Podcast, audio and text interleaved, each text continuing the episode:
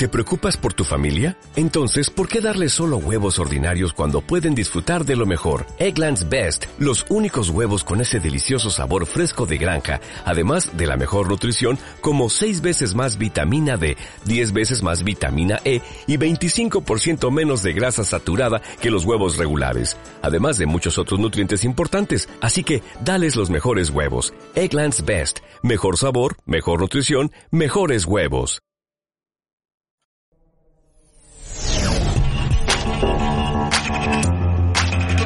Buenas, ¿qué tal? Estamos de vuelta. Saludos, moradores del refugio. Nos encontramos viajando de misterio a misterio, recorriendo escenas del crimen, callejones y todo tipo de incongruencias pendientes de ser entendidas, con el fin de recorrer la ciudad en busca de nuevas aventuras. Hoy arribaremos a los desafiantes casos de los detectives más afamados. Eso sí, siempre acompañados de Alma. Un saludo, aventureros. Daniel. Muy buenas tardes, aventureros. Jaime. Un saludo, amigos inspectores. Y el que os habla, Víctor. Bien, pues tras saludar como es debido y presentarse ante nosotros las pistas maestras, montaremos nuestro campamento, donde como es habitual nos sentaremos y hablaremos mientras resolvemos el caso. En el episodio de hoy hablaremos de misterios detectivescos.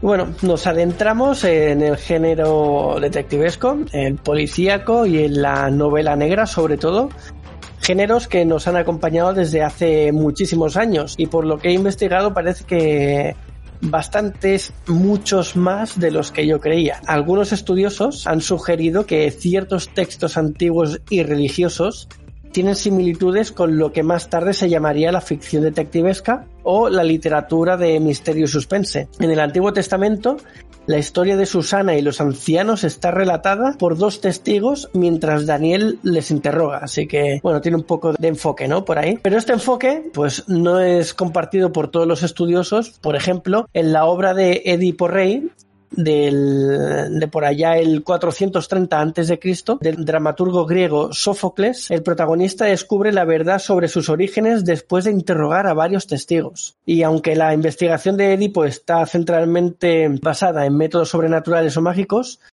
los métodos racionales están presentes en la mayor parte de la historia de, de, las historias de los crímenes, hasta el desarrollo del pensamiento racional en los siglos XVII y XVIII. Esta narrativa, pues, tiene todas las principales características y los elementos formales de la novela policíaca, incluyendo un misterio que rodea un asesinato, así como un círculo cerrado de sospechosos y el descubrimiento gradual de, de, un pasado pues oculto, ¿no? Así que estamos viendo que a lo largo de la historia se iban dando este tipo de relatos. Bueno, yo diría que está muy bien esta presentación que has hecho, sobre todo porque es histórica y se remonta muy atrás. Eh, lo que es el género detectivesco moderno, las novelas de misterio modernas que todos conocemos, eh, son bastante posteriores a todo esto, pero está muy interesante eh, todo lo que has contado, porque vemos que este género se hunde en la historia. Sí, además aquí aún tengo algunas cositas más. Por ejemplo, en el mundo árabe, eh, un primer ejemplo conocido referente a una historia de investigación policial o investigación de misterios y de verdades ocultas fue Las Tres Manzanas, uno de los cuentos narrados por Sherezade en la recopilación de cuentos árabes conocida como Las Mil y Una Noches, que los conoceremos todos, donde un pescador descubre un cajón pesado y cerrado en el, en el río Tigris y lo vende a Basid, eh, el califa, Harun al-Rashid, quien entonces se lleva el cajón al palacio, para abrirlo encuentra dentro el cadáver de una joven que fue cortada en pedazos. Y bueno, de aquí posteriormente pues manda a resolver el crimen. Por ejemplo, tenemos aquí otro ejemplo de, de historia de, de, este tipo. Yo solamente iba a añadir a todo esto que habías añadido quizás un poco el origen de detective. Era simplemente eh, que detective viene de la palabra en latín detectus y esta eh, procede de, creo recordar, de tegere, siendo de eh, quitar, si recuerdo bien, y tegere eh, cubierta o algo así, de tal manera que si lo combinamos significaría quitar la cubierta y eso a nuestros campos sería desenmascarar, eh, descubrir lo que está cubierto, un poco lo que has estado diciendo tú. Por lo tanto, la combinación de estos dos términos viene a, ha ido evolucionando hasta nuestros días y de ahí viene la palabra detective. Mm. Además, yo también había he buscado por ahí, he encontrado que en inglés se llama Private Eye mm. y, viene de, bueno, pues eh, en principio se llama, era eh, detective privado, que era Private Investigator. De Investigator pasó a poner solo la inicial, la I, pero como la I tiene tanta semejanza a la palabra ojo en inglés, que es eye, pues ha dejado como eso, ¿no? Private eye, de, de de ojo privado, ¿no? De investigador privado, que es curioso también cómo va evolucionando el lenguaje en ese sentido. Y bueno, después en, China también tenemos alguna cosita, es que el detective o héroe de estas historias es típicamente un juez tradicional o funcionario similar basado en personajes históricos como, mm, como fue el, el, juez Bao, Bao Quintian se llamaba, o el juez Di, que era Di Renji, que aunque estas personalidades históricas puedan haber vivido en un periodo más temprano, en la dinastía Song o la dinastía Tang, la mayor parte de estas narraciones fueron escritas durante la dinastía Ming o durante la dinastía Qing. Sí, que me ha hecho mucha gracia porque has nombrado al detective Di o al juez Di y que los eh, espectadores sepan que hay una serie de películas que están en Netflix sobre este personaje. Yo he visto concretamente una y está bastante bien, es muy interesante. Efectivamente es de detectives en la antigua China y, es muy baja. Yo creo que, os gustará. ¿Y es, son jueces, como se dice? Sí, es un juez, es que es un administrativo, es una, es una figura de la administración mm. china. Eh, lo llaman juez, sí, un funcionario, le llaman juez, lo llaman detective, mm. eh, depende de quién lo llame, pero básicamente es, eh, es un investigador privado, por así decirlo. Vale, pues perfecto. Bueno, y como todo buen género que exista, pues tuvo su edad de oro y para este género fue entre el 1920 y el 1930. Iba a decir entre los años 20 y los 30, pero es que es donde estamos ahora también, así que igual se confunde un poco, ¿no? Y bueno, durante este periodo surgieron una serie de escritores muy populares, en su mayoría fueron británicos, pero acompañados también por notables escritores norteamericanos del género. Y las escritoras, eh, mujeres, quiero decir, son una parte importante de, esos autores del llamado siglo de oro y entre ellas pues corresponde señalar especialmente a, la que todos habrán oído hablar, la Agatha Christie. Tenemos aquí en el siglo de oro un montón de historias, porque lo, lo estoy mirando y hay muchísimas, que durante estos 10 años pues parece ser que les dio a casi todos por, escribir este género y, vamos, eh, está a rebosar de, historias de, detectives y investigaciones. Sí, y antes de esta época, que es la Edad de Oro, efectivamente, la que todos conocemos más, eh, no podemos olvidar los orígenes de lo que son eh, los principios de la novela moderna de misterio, que es donde empieza el género propiamente dicho. Y curiosamente empieza con nuestro querido Edgar Allan Poe, de 1809 a 1849. Se considera que este autor es el fundador del género en sí, el género moderno, quitando toda la historia que has dicho antes, que obviamente eh, también englobaría, pero del género sería él. Y, bueno, es el que se acepta que, fue el origen y establece un poquito lo que sería después eh, las características que veremos eh, en el resto de novelas, ¿no? Eh, como ejemplos de este querido autor, pues tenemos Los crímenes de la calle Morgue, que se conoce como el primer relato per se de misterio moderno, La carta robada y El crimen de Margaret Roget. Todas estas son obras de Poe. Y con él surge lo que es el misterio detectivesco, porque luego veremos, supongo que, veremos que hay varias clases de, género de misterio, no solo el detectivesco, sino también eh, el más sobrenatural, el de habitación cerrada, etcétera. Hay muchas subclases, pero el detectivesco surgirá eh, en este momento. Yo tengo una pregunta respecto a Edgar Allan Poe. Eh, también escribió El Cuervo, ¿no? me suena. Sí, es casi la más conocida de él. Sí, justo, es que creo que eh, ese yo le conozco, yo creo que la primera vez que escuché el nombre de Edgar Allan Poe vino asociada a esa obra. No me leí el libro, pero creo que lo vi en una obra de teatro o en el cine, no me suena, no, no recuerdo ahora bien, pero efectivamente era eso. Me nos pregunta Nigromante, ¿creéis que el tema detectivesco provocó un auge mayor debido a crímenes producidos en la época donde se hacían las obras? O sea, si provocó más crímenes. O al revés, o que los crímenes eh, eh, ensalzaron el, el, género detectivesco por, por lo que estaba pasando, por los crímenes que se estaban sucediendo. Pues yo creo que fue un poco, yo creo que fue como este tipo de cosas, pues yo creo que al principio sucederían los crímenes y luego pues los autores eh, influenciados de tantos eh, asesinatos y robos pues se vieron eh, gracias a esa inspiración empezaron a escribir todo tipo de relatos. Y es cierto que luego hay gente que pues con la influencia de leer tantos libros, yo creo que trató de recrear, han tratado, hay muchos asesinos que recrean escenas, eh, pues que en los que libros Tal, o sea, las escenas son, hay muchos eh, asesinatos y robos que son clavaditos a escenas que, o que varios escritores han relatado en sus libros. O sea, que yo, yo creo que es un poco de todo, de las dos. Hmm. Sí, se retroalimentan entre ellos, ¿no? Exacto.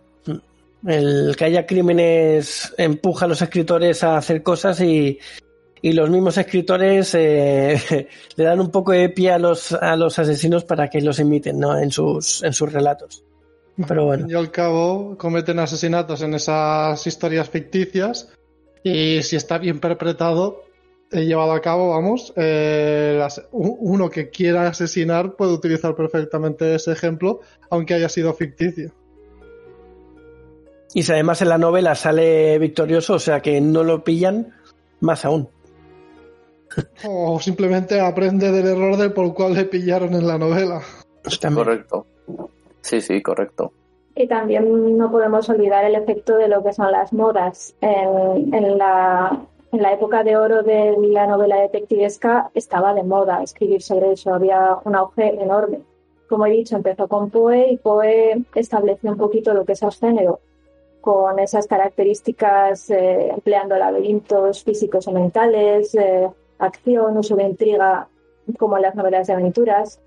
Eh, entonces, claro, ya se puso de moda y todos querían pues, aportar su granito de arena.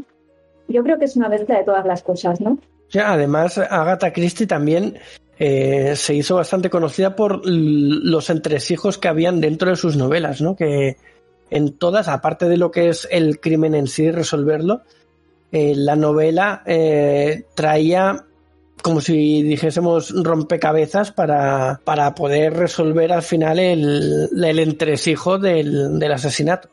Es un poco como lo que hablamos la otra semana de Resident Evil, que, que en el 1 para pasarte el juego, para pasar de zona tenías que hacer, eh, resolver problemas, pues más o menos yo creo que, que es algo del estilo. Hablando de Agatha Christie, yo creo que es el detective por el cual destaca en este tipo de misterios. Hablo de Agatha Christie, pues es Hercule Poirot. Yo creo que es su personaje o su detective que ella ha estado definiendo en cada en la mayoría de todas sus obras y nada, siempre no me... O sea, de hecho, una película que hicieron un remake fue la de eh, Crimen en el Orient Express y la verdad es que fue para mí una obra excepcional, aunque es cierto que la anterior, la antigua, dicen que es mejor todavía.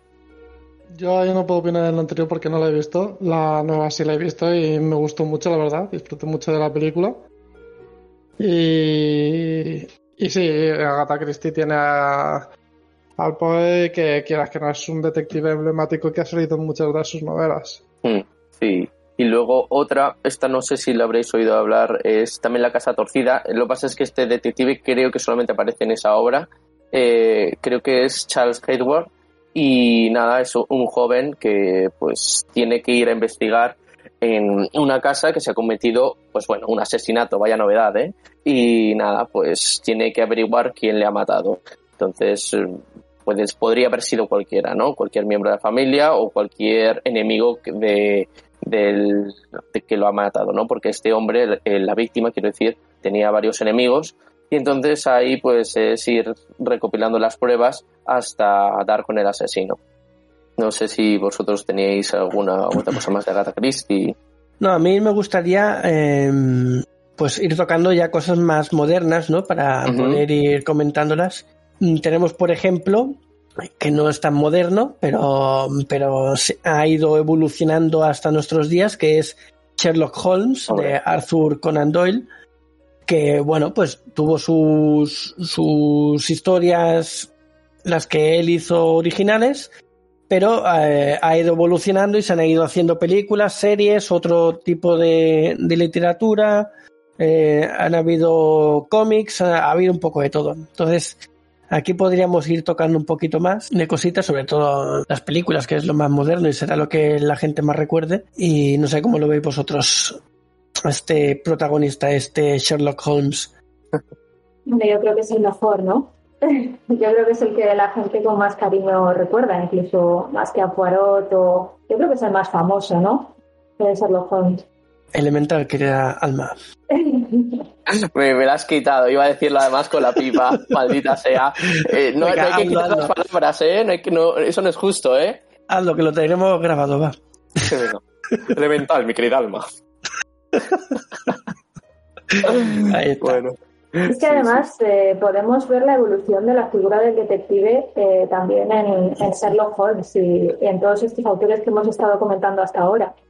Si nos paramos a pensar, ya que estamos hablando de todos, vemos que, por ejemplo, el de Poe es un detective protector de la sociedad, es muy intelectual y, por así decirlo, es como una figura de superhombre, ¿no? Eh, cuando vamos a Sherlock Holmes, ya de Conan Doyle, tenemos otro superhombre, que es un detective fuera de serie, que encima actúa por encima de la ley. Él se piensa que está eh, más allá de las leyes porque realmente es un tipo súper inteligente. Y después tenemos el ejemplo de, de Jaime, que es eh, Agatha, Christie con, Agatha Christie con Poirot. Y tenemos que es un detective que, cuya importancia mayor es lo contrario, es preservar las leyes sociales, ¿no? Entonces es un detective súper cauto, súper legal, muy distinto a lo que podría ser eh, Sherlock Holmes, ¿vale? Y luego, bueno, mm, después de ellos encontraremos eh, la ruptura de detectives de la novela negra americana, eh, que ya lo que hacen es tomarse la justicia por su mano y demás, eso sería en literatura ya más moderna. Pero como podemos ver, la figura del detective Mm, en los distintos ejemplos que hemos ido dando, va evolucionando, va cambiando y van cogiendo cositas unos de otros. Sí, efectivamente. Por ejemplo, Sherlock Holmes, que es. Vamos a detenernos quizás un poco más aquí porque, como tú bien has dicho, Víctor, es el que el detective por, por excelencia, es probablemente el que todo el mundo conoce. Pues efectivamente, este personaje, la verdad es que en todo lo que yo he visto, es cierto que es un un tipo muy difícil de tratar porque, como ya tú también has dicho, Alma, es un tío muy inteligente y la verdad es que, pues, al estilo un poco el mentalista, trata pues a los demás como un poco tontos, ¿no? sobre todo al Lestrade, que es el de la policía, eh, le trata como si fuera un inútil y da igual en qué novela o libro, serie o película, pues él siempre está un poco por encima. Esa inteligencia o ese intelecto es eh, quizás eh, lo que más nos gusta de él, pero también al mismo tiempo es también lo que podemos odiar de él, sobre todo si es en la vida real, porque yo creo que todo el mundo odia a los listillos, sobre todo si te empiezan a tratar mal, pero en lo que es la historia eh, nos resulta cómico porque el hecho de que sepa tanto de empezar a atar los cabos de una manera tan coherente y tan fehaciente es lo que probablemente nos atrae de lo que nos atrae de él. Yo creo que en la época, igual ahora se sigue dando, pero no está tan, tan así, tan bollante. Eh, había como una rivalidad bastante fuerte entre la investigación policial y el investigador privado. ¿Creéis que se da eso? Eh, ¿Dices en las películas de Sherlock Holmes o sí, en las novelas de esa época, en las que la policía tenía su propio departamento de investigación y aparte existían los investigadores privados, como pasa hoy en día también. Pero en aquella época yo creo que mm, estaban un poco más eh, encarados, ¿no? Igual se encontraban más eh, el, un departamento con, en contra de los investigadores privados por el hecho de intrometerse en sus asuntos. nos parece? Eh, esto es una cuestión muy simple, que la figura del detective o investigador privado antiguo tenía, por así decirlo, un espectro de acción mucho mayor que el moderno. Es decir, eh, las figuras como Sherlock Holmes o Poirot o cualquiera de estos conocidos, eh, realmente ellos tenían un campo de acción bastante grande. O sea, ellos podían ir incluso a escenas del crimen, podían, eh, no podían hacer lo que quisieran, obvio, pero desde luego no tenían las cortapisas que tiene hoy en día un investigador privado. Si fijáis, un investigador privado hoy en día necesita muchísimos permisos para hacer cualquier cosa, no puede invadir ninguna escena por supuesto, de un crimen ni pensarlo. Los investigadores privados actuales básicamente se limitan pues, a casos personales, a casos de eh, espionaje. etcétera, pero no pueden entrar en un delito de oficio nunca, por así decirlo. Eso está fuera de sus competencias. Pero además, en sus investigaciones, ellos tienen que elaborar exhaustivos informes rellenando los datos de todas las personas que investigan, cómo lo han hecho, en qué momento, que eh, qué cosas han utilizado, todo tienen que mandarlo a la policía. Es decir, su ámbito de acción, el del investigador privado actual, está muy reducido, está muy coartado. Sin embargo, eh, Sherlock Holmes y, sus, eh, sus, amigos, sus compañeros detectives, tenían un, ámbito un poco mayor, ¿vale? Tampoco podían sobrepasar la ley, por mucho que a Sherlock Holmes le gustase, eh, pero sí que podían entrar, salir, hacer sus propias elucubraciones y tenían, incluso muchas veces trabajaban como ayudantes de la policía. El propio Sherlock Holmes realmente mismo no se, no se ve como un detective, se ve como un eh, asesor, un asesor, ¿no? Entonces, con su trabajo mental lo que hace es asesorar a la policía, asesorar eh, a las fuerzas de la ley. Lo que pasa es que va muy por delante de ellos. Como vemos, hay una colaboración y, el, y la capacidad de acción pues es mucho mayor. También es lo que te decías, Alma, que eh, antes tenían más permisividad para hacer cosas, ahora hoy en día no, pero también es verdad que hoy en día la capacidad de la policía ha mejorado posiblemente porque ya tengan esos propios eruditos y gente que sabe investigar y ya tiene esos medios para resolver casos que antes no, a lo mejor antes iban más perdidos y alguien que fue una mente brillante tenía esa capacidad de hacer porque no estaban tan preparados. Según tengo entendido, eh, hay como dos tipos de detectives a raíz de lo que estamos hablando. los primeros son los detectives que pertenecen al cuerpo de la policía. Estos eh, trabajan para la propia policía, son policías especializados, eh, gente ya con que les vamos les han subido de puesto porque han demostrado que utilizan su inteligencia y son están dotados de virtudes que les permiten eh, detectar aquellas pruebas. Y luego estamos eh, tenemos el caso de Sherlock Holmes y todo un poco lo que hemos, hemos estado hablando, que son los detectives privados. Estos no trabajan para la policía, y tienen que hacer precisamente lo que tú has dicho, Alma, de que todo descubrimiento tienen que entregarlo al cuerpo, a las fuerzas eh, policiales. Eh, y tal como tú has dicho, hoy en día, o sea, no pueden ir por su cuenta. Ellos necesitan, además de permisos especiales, y no sé si tienen que también pasar una serie de exámenes para efectivamente eh, ser todo esto que hemos estado diciendo, ¿no? Desde Tíbet y bajo ningún concepto ahora pueden hacer lo que aparece en las películas de Ala. Yo cruzo esta escena de crimen porque soy tan listo, soy tan jodidamente inteligente que cojo y me paso por el forro de los estos las normas policiales. Eso no se puede hacer. Sí, eso que has dicho es, es muy real y es bastante divertido porque realmente ahora mismo si tú quieres ser un detective privado puedes, pero tendrías que cursar como tres años de asignaturas de derecho. Tanto es así que yo hace años se me ocurrió, cuando vi las, eh, las asignaturas que había, que tenía que cursar para, para eso, digo, pero si las tengo todas en mi carrera de derecho, y llamé para ver si me podían convalidar y digo, oye, pues si soy un detective privado, pues eh, gratis, pues me parece muy bien, ¿no? Mm. Y, me contestaron que no, que no, que si quería hacerlo tenía que volverlas a, cursar. Digo, pero que son las mismas, es que incluso tienen el mismo, el mismo nombre. Y no me dejaron. Obviamente había otras especializadas, pero vamos, que podía sacármelas. Eh, tenía más de la mitad de, la, de lo que es eh, el temario para ser investigador privado, solo con lo que había, derecho, había hecho de derecho, pero no, no me dejaron convalidar. Pero para que veas que no, no cualquiera, no porque a ti te apetezca ser investigador privado lo vas a ser. Tienes que tener eh, un carnet y tienes que tener una, tienes que pasar un examen. Ya, pero si las asignaturas eran las mismas, evidentemente las especializadas las tenías que volver a hacer y demás, pero las que ya habías hecho si las tenías aprobadas, qué raro que no te las convaliden. Eso le dije yo, pero no hay tu tía.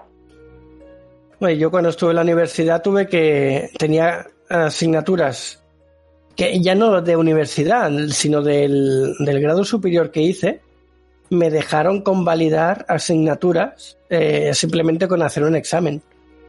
Me dijo, si apruebas este examen, te convalido el- la nota que sacaste en el, en el superior. Eso para la universidad.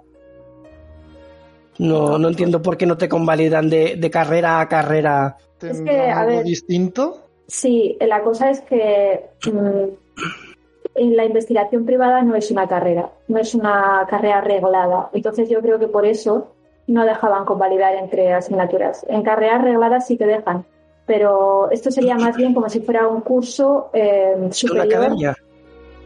Eh, mira, donde yo lo miré era en la propia UNED, la Universidad Nacional de Educación a Distancia, y es eh, dentro de lo que se llama Fundación UNED. En lugar de ser la UNED carrera, era en Fundación UNED. Entonces, como son departamentos diferentes, eh, pues no se ve que no se puede. Mm, Las asignaturas no se pueden convalidar. Así que simplemente yo- es por eso. Yo creo que es por una cuestión organizativa. Y de Igual porque ten- hablaste con el administrativo. Si vas y hablas con, con los con los profes, seguramente te dejen.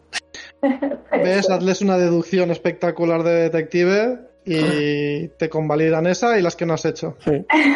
A ver, también se da mucho, ya no como profesional, sino que la- mm, los propios em, civiles pues ayudan en investigaciones haciendo pues sus propias deducciones y sus propias cosas, obviamente reuniendo todos los datos y todas las pruebas posibles y llevarlas al, a la policía. ¿Qué pasa? Que ahí no cobras, obviamente, porque Claro. no estás ejerciendo. Pero vamos, que si porque por poder se podría hacer también. Pasa que sin cobrar, claro. Hay una manera que tú puedes intervenir y también cobrando siendo civil y es ser periodista. Eso es otra posibilidad, ¿no? Sí, pero te tienes que sacar otra carrera también. Ah, Bueno, hombre, a ver, claro, o sea, pero que quiero decir que si eres periodista también tienes, eh, tú, a ver, no es cuestión de meter las narices en todo meollo, ¿no? Pero lo que quiero decir es que eh, como periodista es tu deber tratar de descubrir la verdad y entonces eh, hay pues otra manera de tratar de investigar y tratar de averiguar qué es lo que ha pasado. Pero tú ves Tienen su propia red de investigación para descubrir y averiguar noticias y, y dar las noticias que sean o deberían de ser lo más reales a lo que ha ocurrido y no inventadas, sino no tendría sentido que hubiese noticias. Sí, lo- los periodistas contratan a los investigadores privados para que les digan cosas también. Es cierto. Sí, básicamente. Eso te iba a decir, que es que los periodistas, no sé si te has fijado, pero los echan de todas partes. Cuando van a cubrir una noticia, salvo que quieran que se sepa en la prensa, eh, pues fuera. Y los evitan. Entonces es difícil investigar de esa manera, porque además tienen que ir de cara. No pueden eh, ir buscando pistas por, por ser periodistas, sería incompatible. Entonces, Mm. complicado encontrar información siendo periodista de esta manera. Tie- Normalmente cogen la información que les dan. O como dice Víctor, eh, pues eh, básicamente contratan investigadores privados. Pero vamos tengo- a leer. Ah, sí, pero, perdón. No, no, yo decía, iba a decir que hay otra también, otra teoría que estaba pensando y que creía que la iba a decir Víctor, era que la razón por la que no tampoco te dejaron cursar este, este curso, ¿no? Y era que a lo mejor no querían que te convirtieras en la siguiente Enola Holmes. Ah, claro, claro. Está claro Ah. que era eso. Yo me, dieron- tengo... me oyeron por teléfono y ya dijeron, uy, Efectivamente. no, no, no. Demasiado querido. potencial para la época en la que vivimos. En otra época habría sido una gran detective, pero ahora, para lo que han quedado que es ayudar a periodistas, Efectivamente. Ibas a decir algo, Víctor, perdona. Sí, no, aquí va a leer el chat.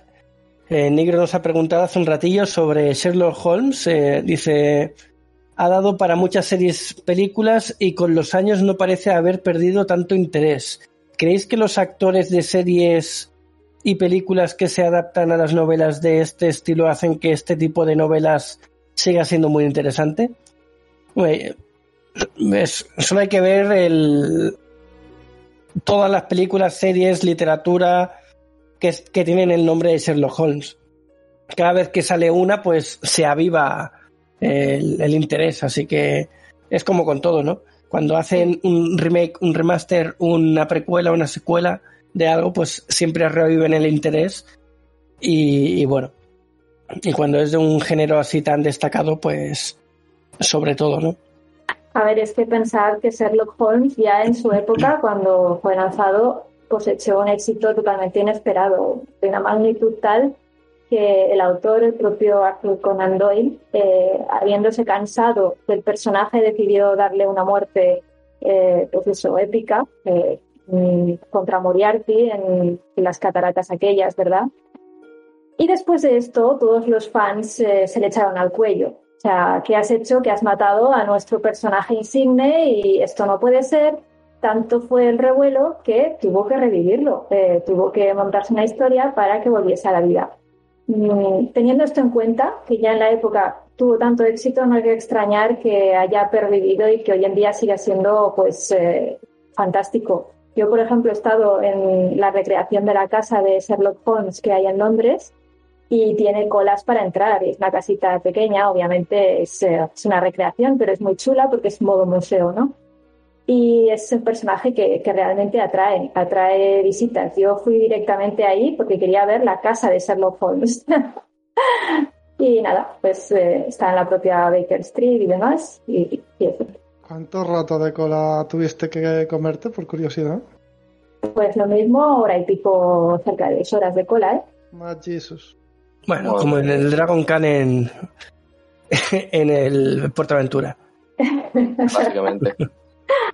Sí, sí, sí. Nada, eh, iba a decir, pero es cierto lo que dice aquí Negro, ¿no? Que hay actores que encajan mejor en el papel de Sherlock Holmes, eh, ya, ya sea por su físico o por, no sé, no, no sabría describirlo, pero es cierto que hay actores que encajan más. Por ejemplo, yo, Robert Downey Jr., es que me parece excepcional como Sherlock Holmes. O sea, es un tipo ahí pues cabroncete, podemos decir, eh, pero al mismo tiempo excelente, inteligente. Y aunque es cierto que se mete con Watson, el tío eh, no duda en poner la mano en el fuego por él, ¿no? incluso por su esposa, que es cierto que al principio tienen su rifirrafe, ¿no? Vamos, un tipo leal hasta la muerte.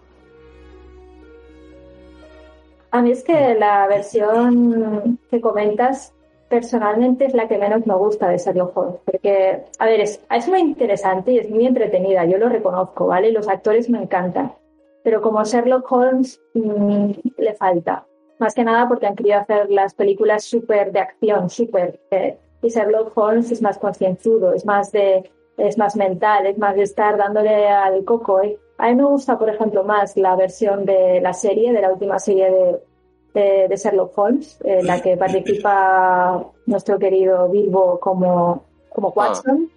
Eh, ese Sherlock Holmes me gusta mucho más, por ejemplo, pero eso ya es cuestión de gusto. Sí. Em, pues entonces la película en la que no me acuerdo, creo que se llama Watson o Holmes y Watson, esa película no te habrá gustado nada, no te habrá gustado nada porque es una película en la que ponen a Sherlock Holmes como un tonto y es Watson el inteligente. La verdad es que esa película a mí me, vamos, me encantó. Creo que los actores eran Michael Caine como Sherlock y el de Watson era el actor este de... A ver, empezando. ¿La película habéis visto de Prince of Persia? Sí. ¿La habéis visto? No.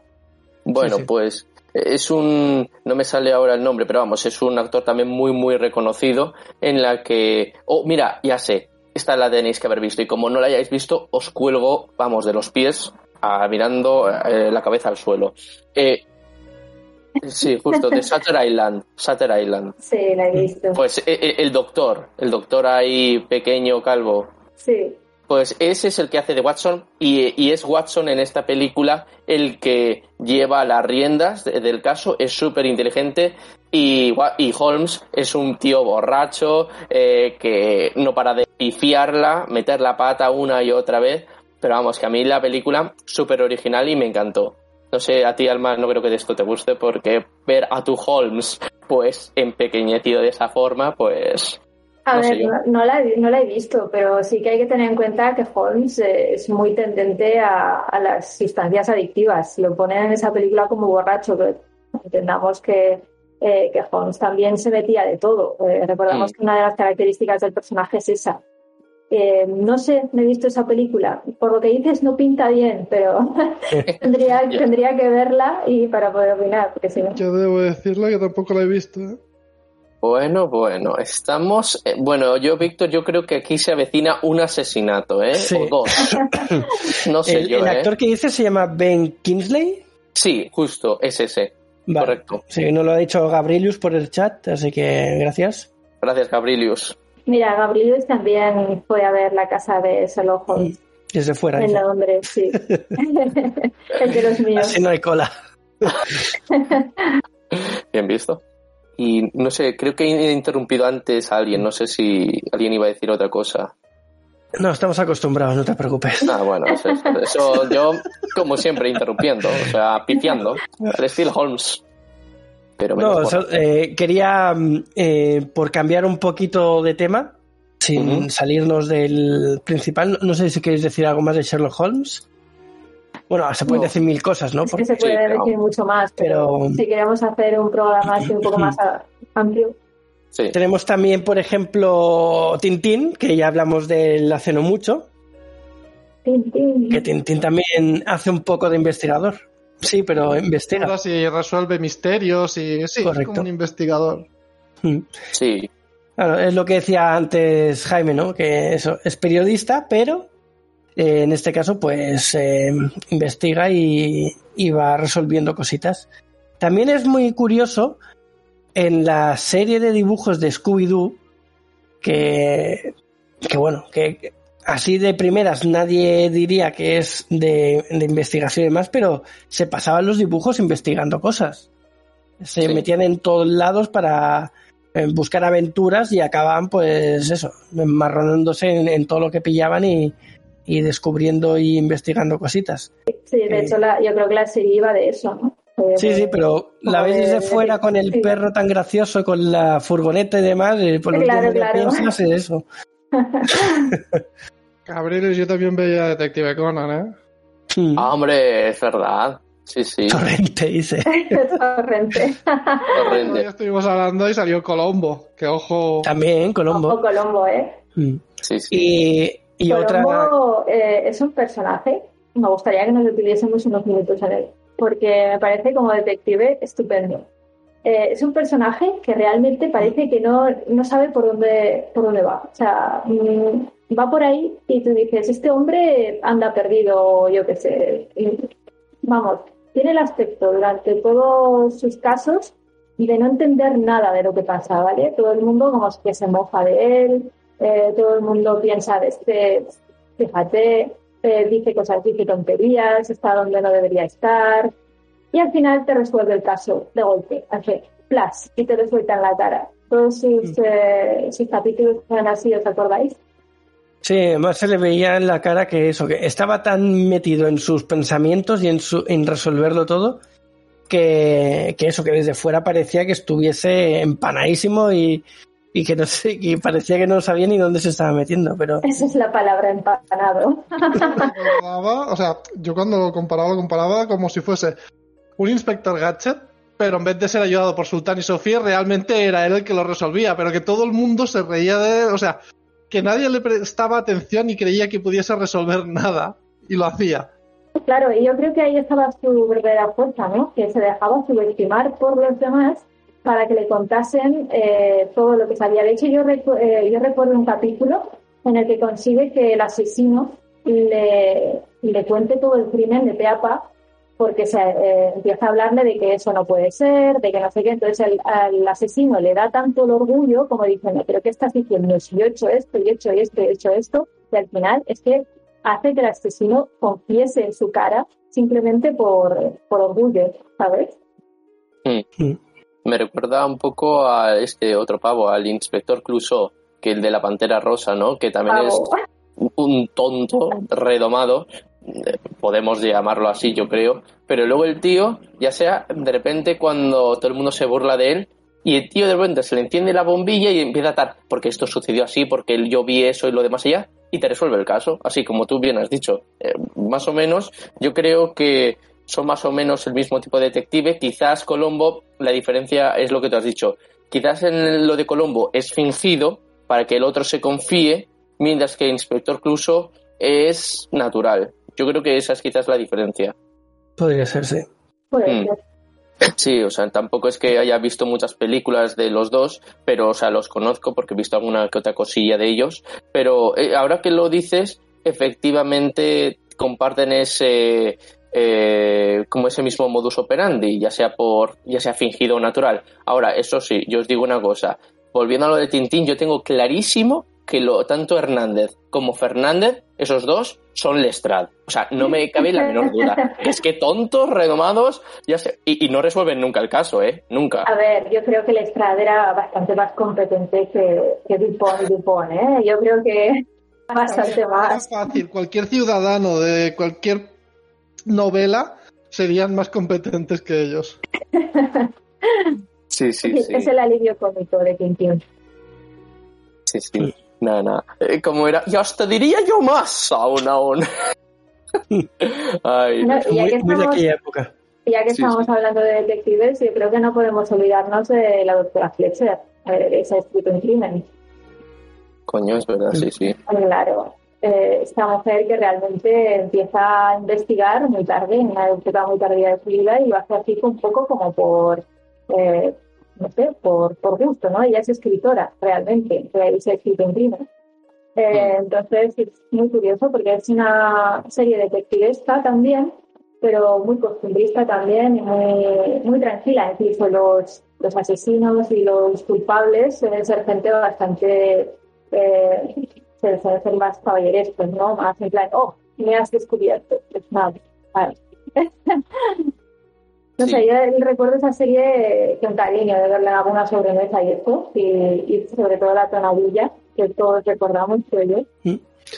Mira, nos, aquí nos eh, recuerda Gabrilius que en el mundo de los videojuegos eh, mencionar los Broken Sword. No sé si habéis jugado alguno vosotros. Yo no he jugado. A todos, me encantan. Son, buah, son de los juegos que más me han gustado, pero de toda la vida, ¿eh? Y sí, o sea, una pasada. Es eh, un juego así de investigación. En este caso, el protagonista es un abogado. Curioso que un abogado se mete en esas cosas porque acaba siendo más un Indiana Jones que otra cosa. Eh, y bueno, y, y sí, es un juego muy divertido, es una aventura gráfica. Y creo que tenía tres partes, ¿verdad? Pues es Eh, que ahí yo yo, es que soy broken nada. Yo, yo tampoco. Márcate Bueno, ahora pues un trío. incluso, es que yo creo que incluso ahora los cogéis y os divertís, porque la historia además es muy entretenida. Eh, es historia, pues eso, de templarios, de reliquias ocultas, eh, de viajes a- al otro lado del mundo a encontrar tal cosa, de sectas, no sé, es muy divertido. ¿Hay cinco? ¿Cinco Broken Sword? ¿En serio? Pues Madre yo solo he jugado a tres. ¿Dónde Ah, están los otros está. dos? Descalificada, Alma, descalificada. Ya está, por no haber jugado los cinco. A ver, vamos a ver. ¿En serio? Pues me has hecho muy feliz, ¿eh? Muy feliz y a tu cartera muy triste. Vale, pero, visto. joder. En Sí. ¿Pero baratos, son, bueno. son de los mismos protas o, o cambian? No, no, joder. Pues. Bueno. Yo Otra cosa que... No, no, dispara, dispara. Sí. Eh, antes habéis de- dicho Detective Conan o Close Case, que es en su nombre original, creo. También está Death Note, que sigue un poco el gancho de, de Detective Conan, de Conan eh, al presentar a un, ve- a un investigador extremadamente joven que aún es estudiante, además. Así que por ahí anda también los tiros del Death Note. Mm. Y después, eh, yo no lo sabía, pero resulta que de Ace Ventura, detective de mascotas, hay una secuela que, que es una serie de tres temporadas, 39 episodios, entre el 95 y el 2000. La de Yo esto no lo conocía. Puede ser, sí. Es No yo tenía sí que idea. recuerdo que hicieron de dibujos igual que hicieron la serie de dibujos de La Máscara, que también era de Jim Carrey. Ah, Sí, sí, justo, Jim Carrey, sí, sí. Mm. Y dices que han hecho una serie de tres temporadas. Sí, 39 episodios de Es Ventura Detective de Mascotas. Creo que no lo he visto. Y si lo he visto, no me acuerdo. Ahora mismo no me viene a la cabeza. Pero podría Uy. ser, sí. Yo la verdad es que ahora no, o sea, ni siquiera sabía que existía la serie, pero es cierto que sabía el pavo este de, además me hacía mucha gracia, mucha gracia, perdón, el tema de Jim Carrey haciendo de detective pro- preocupándose, ¿no? Por las mascotas y por los animales y es cierto que creo creo que he visto una película de él y la verdad es que me, me parecía divertidísimo el tío también metía la pata un poco en ese aspecto pero que tenía un método muy singular para ir investigando, ¿no? A ver, espérate, a ver si he entendido bien. ¿Solo has visto una película de Jim Carrey? No, una película de Ace Ventura. Ah, vale. No, no, de Jim Carrey he visto también Mentiroso Compulsivo, eh, La Máscara, eh, Como Dios, el show de Truman, o sea, se he visto, he visto unas cuantas. No todas, por supuesto, pero... En fin, sí, Estaba sí. preparando la soga, yo también ahora. Me, me- me he salvado. Falta tiempo de vida, ¿eh? Sí, no. Para hacer tantas cosas. Me he regateado la espada de Damocles. Lo que sí que es, miraré lo de la serie que dices de Ace Ventura, si es la de dibujos sí que la había visto y como ha dicho Gabriel, os hacen un crossover con la serie de la máscara de dibujos también, en la que los juntan y demás en algún capítulo. Pero si hay alguna de- con actores y no de dibujos, esa la desconozco. Ya buscaré por curiosidad a ver si existe. Vale, Yo pues buscaré el 4 y el 5 de Four. eso. que dice Gabrilus que sí que son los mismos protagonistas, así que... Sí. Pues nada, perfecto. A ver. Blanco Bueno, pues solo comentar que quien quiera ver alguna cosa más modernita de, de este género, de detectivesco y demás, parece ser que ahora en Netflix hay El joven Wallander, o, o ha estado no hace mucho, que yo no la he visto. Y después en HBO tenéis Perry Manson, o Mason, eh, que también parece ser que va de esto. Yo estas no las he visto, así que si alguien las ve, que nos diga a ver qué tal están, a ver si les ha gustado o no. Minida. Minida. Yo la de Perry Mason empecé a verla, pero solo vi un par de capítulos. Es muy negra, pero está bien. Ahí Dice Negromante, el detective Perry, el ornitorrinco también molaba en Phineas y Ferb. Ah, sí, sí. Perry, el ornitorrinco. Pueden llamarle agente. Bueno, pues vamos a ir dejando este tema por aquí, la grabación al menos. Así que, pues como siempre, se nos viene el tiempo encima. Si vemos que se nos ocurren más cositas, haremos una segunda parte. Así que, tras tanta charla y llenar nuestros estómagos de deliciosa comida y bebida, dejaremos de lado estos casos sin resolver y saldremos en busca de alguna otra aventura, pero no antes de deciros algunas de nuestras redes sociales y el email para contactarnos refugioelaventurero.gmail.com Nos podéis decir ahí de todo. Y bueno, temas que queréis que tocamos, eh, ideas que tengáis, lo que sea. Alma tiene su Instagram, eh, que es arroba alma-mínguez. Jaime también Instagram, arroba jbarongrau, barón con B. Y tanto Daniel como a mí nos encontraréis en cualquier red social como arroba sagagaldin. Y nada, muchas gracias por escucharnos. Eh, nos vemos pronto en el siguiente programa de Refugio Aventurero. Y buen viaje, aventureros. Muchas gracias, una semana más y hasta la semana que viene, aventureros. Muy bien viaje, aventureros, ir con cuidado en los callejones. Pues nada, muchas gracias por habernos escuchado, amigos aventureros, y ya sabéis, a seguir investigando.